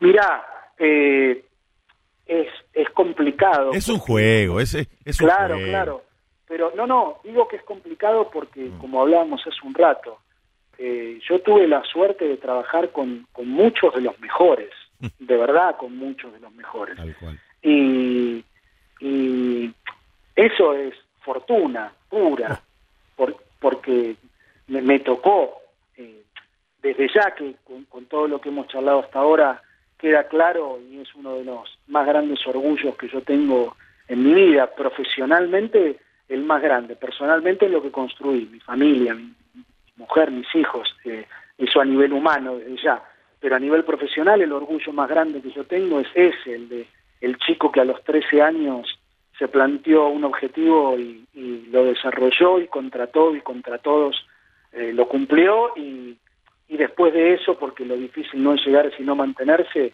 los 30 años que hace que, que abrazo a la profesión. Eh, en, en- en ese recorrido tuve, tuve la inmensa dicha de poder trabajar con muchos, pero sobre todo con, con muchos de los mejores. Eh, para, para el relato del partido, eh, los pongo en la misma cabina a Víctor Hugo y al Turco, Ah. que hagan un tiempo cada uno. Es afano. o- O sea, o una jugada cada uno. ¿Qué les queda a los Eh, demás, no? Digo, a las otras bueno. radios. desde ya, pero, pero, pero como en general no relata más que uno, eh, es esto que yo estoy planteando como una fantasía no se dio, pero, pero como estamos haciendo un juego, como vos decís, me permite esa licencia. Está muy bien. Eh, voy a poner dos comentaristas también. Ah, bueno. Eh, al, alguno de los que voy a nombrar los disfruté como oyente y creo que también está buenísimo el lugar en el que uno pone a colegas que disfrutó como oyente Claro, porque porque son los que también nos inspiraron a nosotros ¿Qué te el día que pudimos empezar a hacer periodismo. Eh, como comentarista lo pongo a Néstor Ibarra, Uh, señor comentarista, eh, y lo pongo al Tano Facini. mirá. a quien disfruté también muchísimo como compañero. Claro, claro. A, a Néstor como oyente y al Tano como compañero. Como oyente y compañero Exacto. después. Exacto. Mm. Eh, a, a Néstor Ibarra porque porque su distinción eh, ante un micrófono era Claro, aristocrática. claro, claro. Eh, era era El primer gran comentarista de Víctor Hugo. Exacto. Eh, y Altano porque conocí pocos periodistas con, con una capacidad tan escolar, tan pedagógica eh, como, como tenía el Tano Facini. Para, para cada una de las cosas que explicaba, bueno, el Tano fue docente Claro. y, y así explicaba cada una de las cosas que, que, que pensaba y que, y que desarrollaba. Eh, como, como vestuaristas, tengo que poner también a, a más de uno. Lo, lo pondría a Tití en radio, ¿no es cierto? Lo Sí. pondría a Tití Fernández. Eh, lo pondría a Ernesto Sechi para que Oh. me haga la crónica final de un vestuario, Qué lindo. Qué lindo. que era un momento de radio también, ¿no? Eh, eh, Artesanal. de- inalcanzable Claro, además, claro. inalcanzable, es eso que uno dice, a mí algún día me gustaría poder hacer la mitad de lo que ese tipo hacía. Qué locura. Eh, y, y por ahí, y yo, y yo desde mi lugar, Mm. desde mi lugar como vestuarista, yo compartí muchos años de mucho disfrute con el Chavo, mucho disfrute, mucho disfrute. Y, y creo que el Chavo conmigo encontró también eh, un compañero en el que pudo sentir que podía compartir, que en esta profesión no es fácil. Esta es una profesión en donde inherente a la misma, me animaría a decir, y es así, vuelvo a lo de antes, ¿no? Hay cosas que son así, eh, porque la posibilidad de, del progreso a veces tiene que ver con, con saltos muy importantes en lo profesional, en lo económico, en la visibilidad, eh, y, hay muchos en, este medio que eligen caminos para, para llegar a esos lugares que a mí a veces me, generan un poco de, rechazo. Eh, yo intento permanentemente eh, respetar las formas, los modos, a nivel humano, digo, desde ya, ¿no? Para, para, para lo poco o mucho que uno ha logrado, sentir que, que que puede mirar a todos a los ojos y, siento que estoy en ese lugar. Eh, y mientras lo, lo, hice con el chavo, siento que, él también pudo eh, detectar que la idea era compartir y no competir. Eh, y entonces en, en, esa comunión que generábamos en cada transmisión fue, fue algo que, que, quedó, que quedó en el tiempo. y, y, eso es impagable. Eh, como locutor comercial, otra vez tengo que volver al tiempo de, oyente. Ah. Tengo que volver al tiempo de oyente y pongo a dos locutores que lo que pasa que es trampa lo que te estoy haciendo, Leo, es trampa porque porque porque te estoy armando un equipo como como Brasil del 70 más Argentina del 78 y el 86 más Brasil del 58, te estoy poniendo de lo mejor de todo, es como, eh, es mula. Pero bueno, pongo a, a Ricardo Jurado y Leopoldo Costa. Ah, y nos falta un estudios centrales, un informativista. Y eh, vuelvo a lo de antes. Yo crecí escuchándolo, tuve el enorme placer de conocerlo, eh, que sepan todos los pibes que estudian periodismo y me emociono porque porque los tipos que han marcado una huella este, generan eso y, tal vez es, es increíble ¿no? Que, que, uno se emocione por esto pero cada vez que digan el superclásico del fútbol argentino sepan que Juan José Lujambio ah. es el tipo que inventó la frase hablando de River Boca el superclásico del fútbol argentino es eh, increíble la cantidad de mensajes que nos llegan, y lo digo realmente, es emocionante. Por supuesto que mucho tiene que ver Román y, esta charla que estamos manteniendo. No deja de sorprenderme. Hacer radio a esta hora es lo mejor que me pudo pasar por la incondicionalidad de los oyentes y por encontrarnos en el camino con tipos como Román porque ellos también son fundamentales para que el programa sea lo que es y para que la gente lo disfrute de la manera en la cual lo disfruta. Y no lo hace en silencio, sino que escribe, que manda mensajes a través de distintas redes sociales. Y no te imaginás, Román, lo gratificante que es para uno que tiene que estar aquí hasta las seis de la mañana, porque, como siempre digo, la radio es compañía, no solamente para el que la escucha, sino también para los que la hacemos, para los que estamos de este lado. Y te juro que es sorprendente cómo se ha enganchado la gente con todas tus historias, con esta charla, y nos hace muy felices, muy felices. Bueno, me alegra muchísimo y no, no, no puedo más que retribuirlo. Te imaginas que, eh, como, como hablábamos, uno intenta en el, en el camino eh, mantener una idea, mantener una coherencia. Y, y en ese sentido siempre hubo momentos en los que he sentido incluso hasta que uno sobreanaliza algunas decisiones en pos de, sostener eso. Eh, hay, hay, frases que a uno lo dejan marcado, ¿no? pero en nuestra profesión eh, la, credibilidad es como la virginidad, una vez que la perdés no la, no la recuperas más, aunque eh, hay excepciones, ¿no? Uno va descubriendo que hay excepciones, pero, pero en la medida en que uno intente mantener ese rigor eh, y, sostener ese capital, eh, me parece que, que es fiel con uno mismo. Mm. Y eso es lo que intentamos, ser fieles con uno mismo. A ver, las tres últimas, y ya lo vamos eh, a dejar tranquilo a, a Román y que pueda ir a descansar. Estamos atravesando días muy maradoneanos, desde el agradecimiento, el recuerdo y también los vestigios del dolor por su partida. Y yo sostengo que todos tenemos historias con Maradona, incluso aquellos que no lo conocieron, pero siempre hay algún momento de nuestras vidas que tiene que ver con alguno de la vida de Diego, ya sea en la cotidianeidad, en los logros deportivos. ¿Tenés alguna historia para contarnos que te lleve a Diego?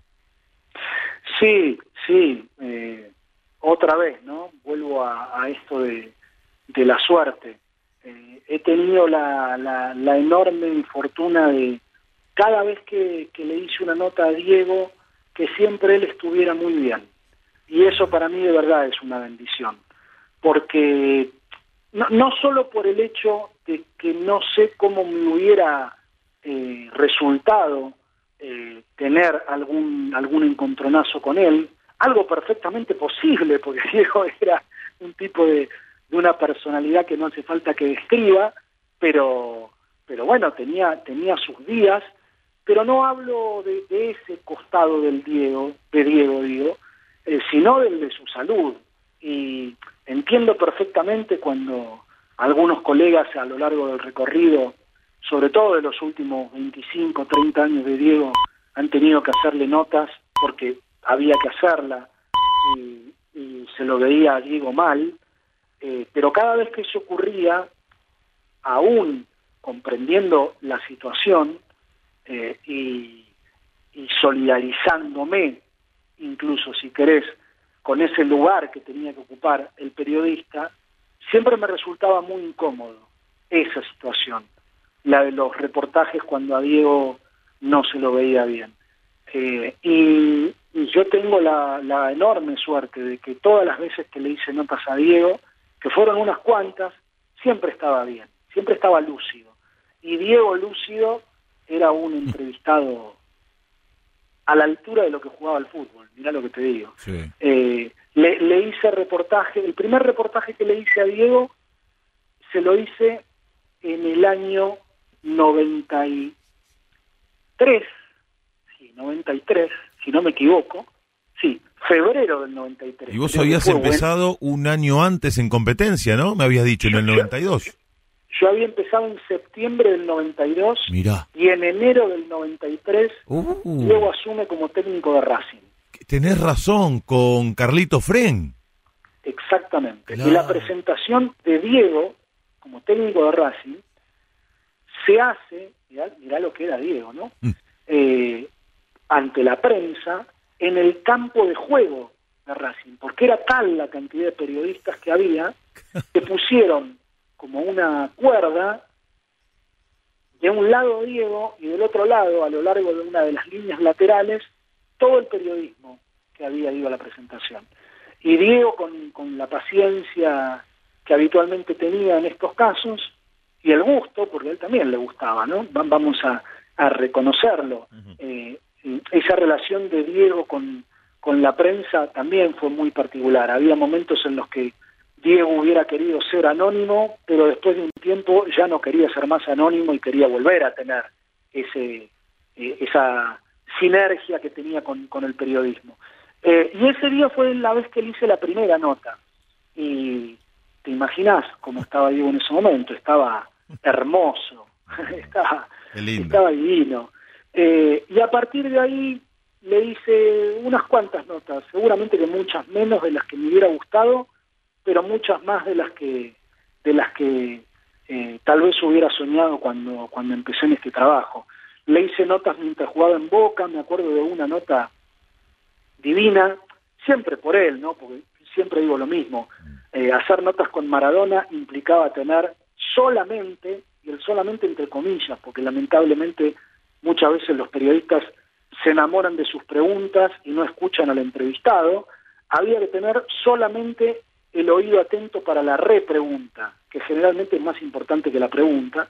Eh, cuando Boca pierde ese primer campeonato, el Boca de Marzolini pierde ese primer campeonato contra el Vélez de Bianchi, que el Vélez de Bianchi gana los últimos seis partidos y hace tabla rasa, y Boca empata con Central, empata con River, y después pierde con Racing el famoso partido del 6 a 4, y después ya pierde con Estudiantes y, y pierde el campeonato.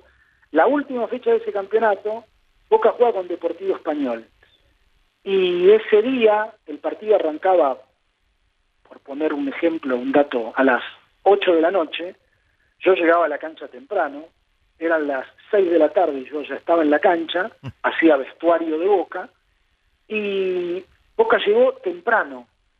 Y cuando Boca llegó con Diego, como siempre, encabezando el plantel, en el pasillo en donde nos ubicábamos los periodistas, también con unas vallas de por medio, no había nadie. El único periodista que estaba era yo, creo que había uno más, pero no, había nadie.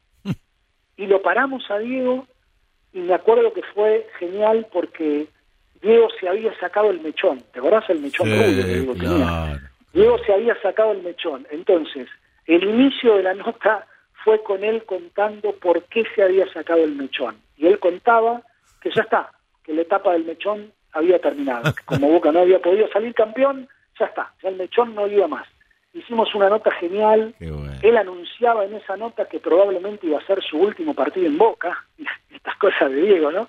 Eh, y me acuerdo que terminó el partido y que también en esa época pasaba, mm. los periodistas de radio, que siempre teníamos algún contacto o algún truco, nos metíamos al campo de juego a hacer notas con los jugadores, mm todos rodeándolo a Diego y Diego anunciando que probablemente ese era su último partido con la camiseta de Boca. Hice esas dos notas, tuve increíblemente la suerte, eh, o no, cada uno lo puede mirar como quiera, de, de estar, porque no era el único, obviamente, con otros colegas, el día que Boca le gana a River 2 a 1 y que sin saber, Diego cuando declara, es su última declaración como jugador de fútbol profesional, porque ese fue su último partido. tuve la, la fortuna de, de, estar el día que Diego asume como técnico de la selección argentina en su conferencia de prensa y tuve la, si querés, lamentable eh, posibilidad de comentar la última aparición pública de Diego en una cancha porque estaba para hacer la transmisión de la televisión como comentarista el día en el que Diego cumplió 60 años y apareció en el campo de juego en el bosque eh, para, para recibir un par de regalos en, en su último momento vinculado de manera estrecha y directa con el fútbol. ¿Cómo te enteraste que Diego se había muerto?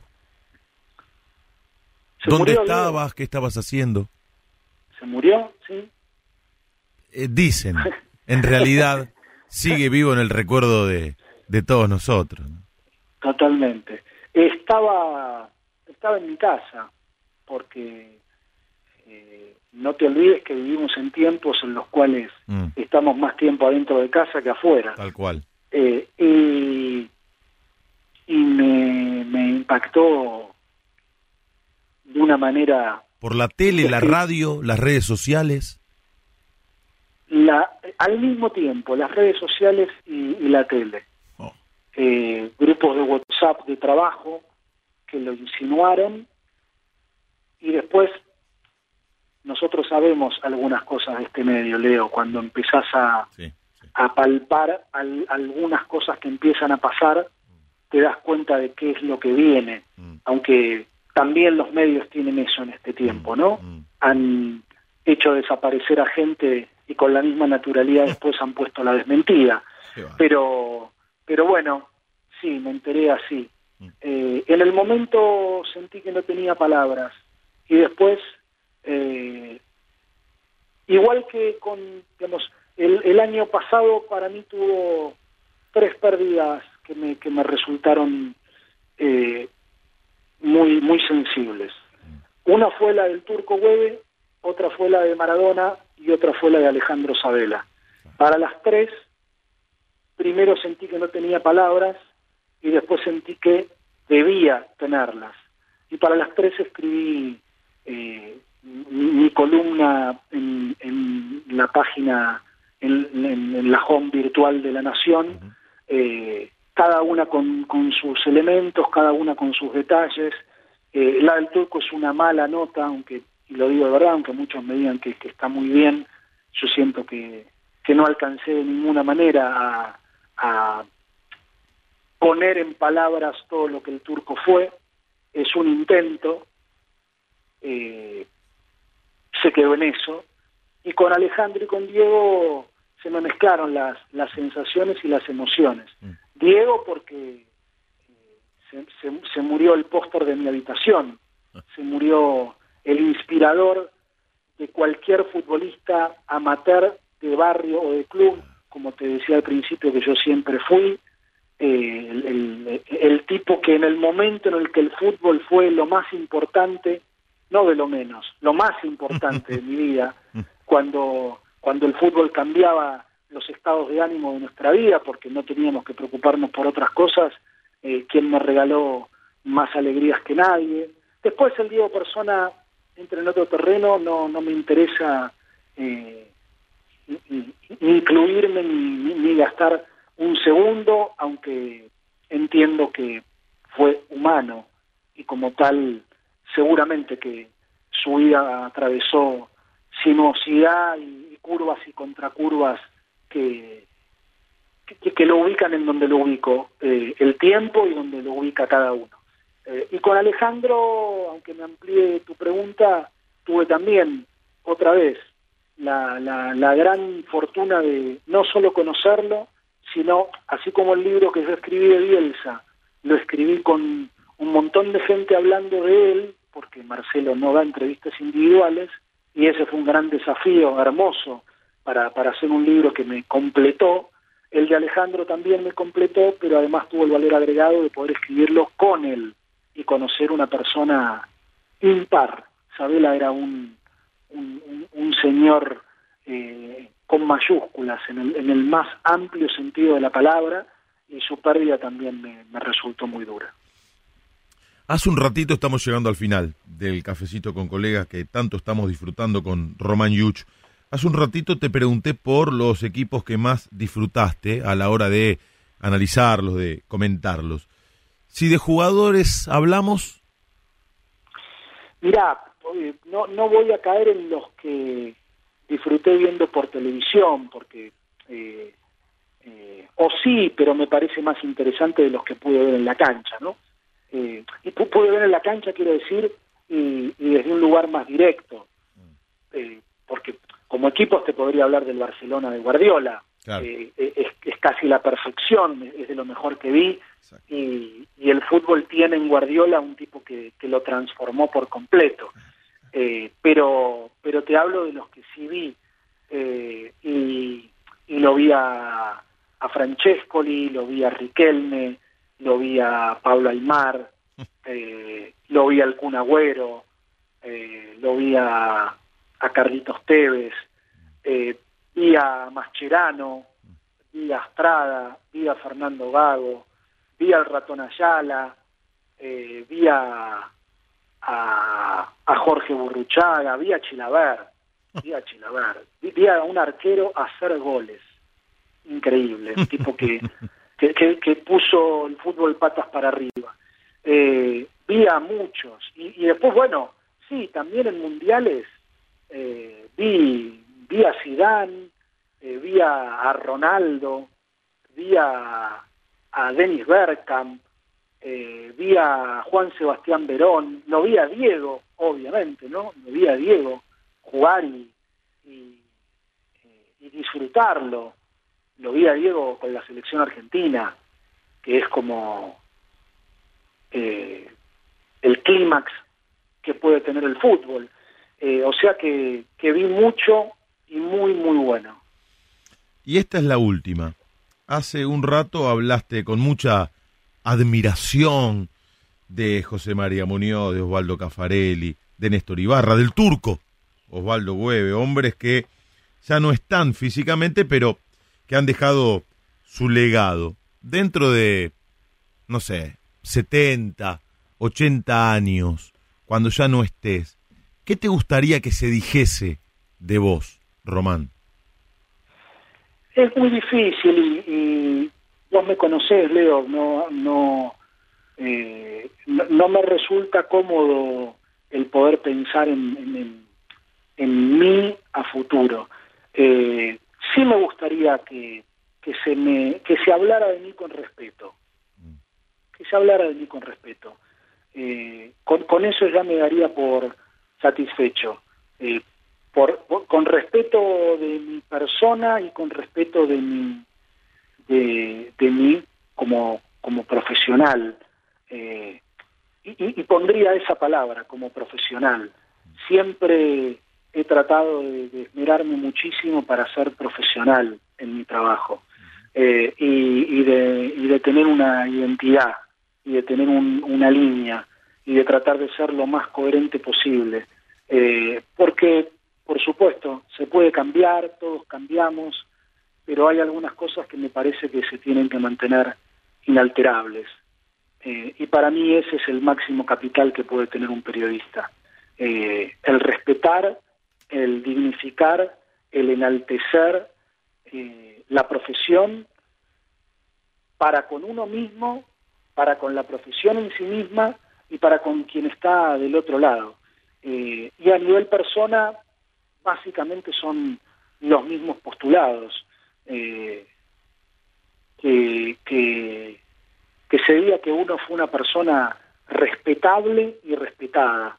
Y a partir de ahí, bueno, cada uno después, en función de, la superficialidad o la profundidad agregará, eh, si son elogios, seguramente alguna pavada, y si son defectos, eh, esos que en el camino uno, desde ya que de manera inconsciente o, o, sin querer, puede, puede haber tenido sin mala intención. Román, te agradecemos por esta charla, por habernos permitido conocer un poco más de vos, la gente lo agradece y nosotros, por supuesto, estamos muy contentos de eh, haber compartido este cafecito con colegas con vos. Te mando un gran abrazo. Un abrazo grande, Leo, un placer eh, charlar con vos, sabes de, del respeto y el cariño que te tengo. Eh, yo también voy a contar alguna vez hmm. Eh, que el, primer relato de, televisión de Leo Gentili, eh, yo, yo fui su comentarista y, lo que recibí de tu parte fue eh, mucha gratitud, fue, fue, fueron muy lindas palabras, para mí fue, fue muy grato ayudarte en, esa primera transmisión mm. en la que todo era novedoso para vos, siendo un relator de tantos años, eh, en la radio, eh, escribir tu primer trazo en la televisión y que yo estuviera a tu lado y que quienes en ese momento eh, armaban las transmisiones de la tele creyeran que, que yo era una persona indicada como para poder darte ese cobijo, ese resguardo, para que vos pudieras sentirte seguro, fue, fue para mí también importante por, porque confiaron en mí para esa tarea y, no solo lo hiciste muy bien, sino que volvemos a lo de antes, lo seguís haciendo muy bien y cada día mejor y, aún siendo un tipo con, con muchos años en el medio, tantos como quien está de este otro lado, eh, ese respeto que, que, yo siento de tu parte es mutuo, es recíproco y, y esa pasión por la que compartimos el medio también nos unifica y nos hermana eh, y, este encuentro que he disfrutado muchísimo no tiene que ver con el destino, tiene que ver con otra cosa. Mm. No solo Román Yuch fue mi primer comentarista en una transmisión de tele, sino también un hombre que hizo las veces de psicólogo antes y después de otra transmisión de tele en una ciudad bonaerense, en un momento un tanto turbulento de mi vida, pero ese es capítulo para otro cafecito con colegas y tal vez no por la radio, sino personalmente y en otro ámbito. Román, te mando un gran abrazo. Román Yuch, un tipo que honra nuestra profesión. Gracias por la charla, de nuevo. Abrazo grande, Leo. Un saludo para, para los compañeros, eh, para, para cada uno de los integrantes de, del programa y de la radio, eh, con esa magia y, y, esa cosa tan eh, angelical y, con duendes que tiene la radio en la madrugada y por supuesto la gratitud enorme para, para, para vos por pensar este rato y para compartirlo conmigo y para cada uno de, los oyentes de la gran audiencia que tienen. Un gran abrazo, hasta la próxima, hasta cualquier momento. Román Iuch pasó por el cafecito con colegas de el alargue de fin de semana de Radio La Red.